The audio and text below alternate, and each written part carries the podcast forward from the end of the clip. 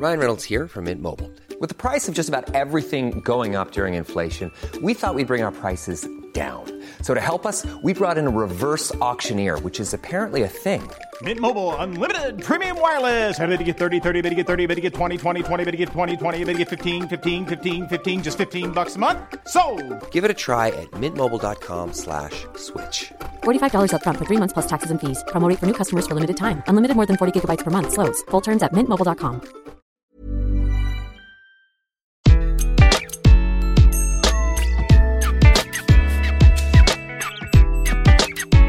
Bonjour, je suis Gaël Châtelain-Berry, bienvenue sur mon podcast Happy Work, le podcast qui va vous donner de bonnes ondes pour aller travailler. Dans cet épisode, je vais vous parler d'un sujet qui me tient à cœur depuis des années, le management bienveillant.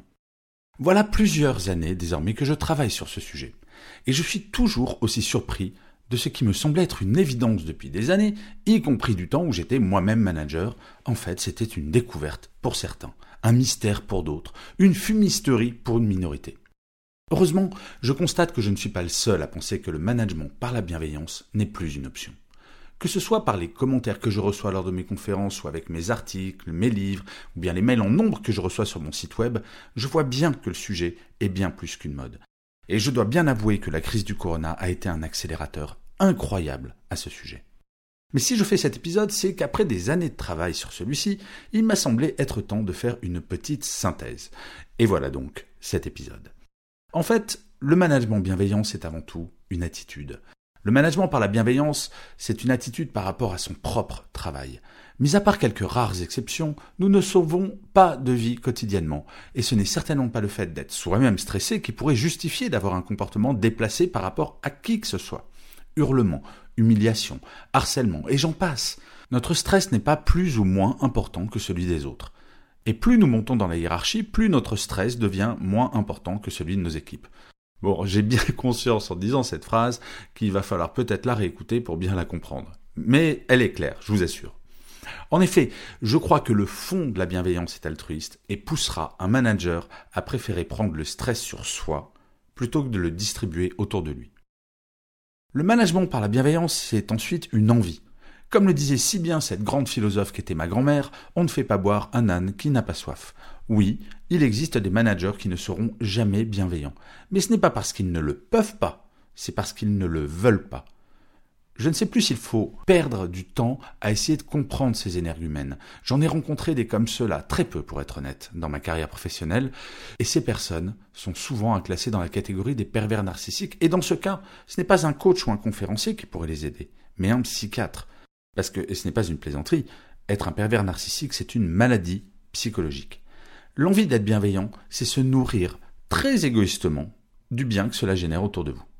Et là, je vous vois venir avec vos gros sabots. Je parle d'un plaisir égoïste alors que dans la phrase précédente, j'évoquais l'altruisme de la bienveillance. Eh oui. C'est là tout le paradoxe de la bienveillance en entreprise. Et c'est même un débat philosophique auquel nous pourrions consacrer des livres entiers et probablement 50 épisodes de Happy Work. Un acte généreux peut-il être désintéressé Mais finalement, qu'importe tant que cet acte existe. Eh oui, je suis un indécrottable pragmatique, que voulez-vous Le management bienveillant, ensuite, c'est un chemin sans fin. Si la perfection en ce monde existait, ça se saurait.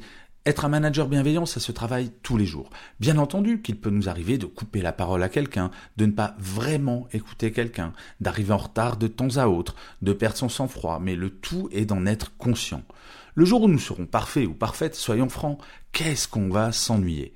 Je crois profondément que le jour de notre naissance, nous sommes comme des disques durs vierges et que nous passons notre vie à ajouter des fichiers, des programmes et à les améliorer petit à petit en supprimant autant que faire se peut les petits bugs. Si vous décidez d'installer le programme Manager bienveillant, cela sera sans fin.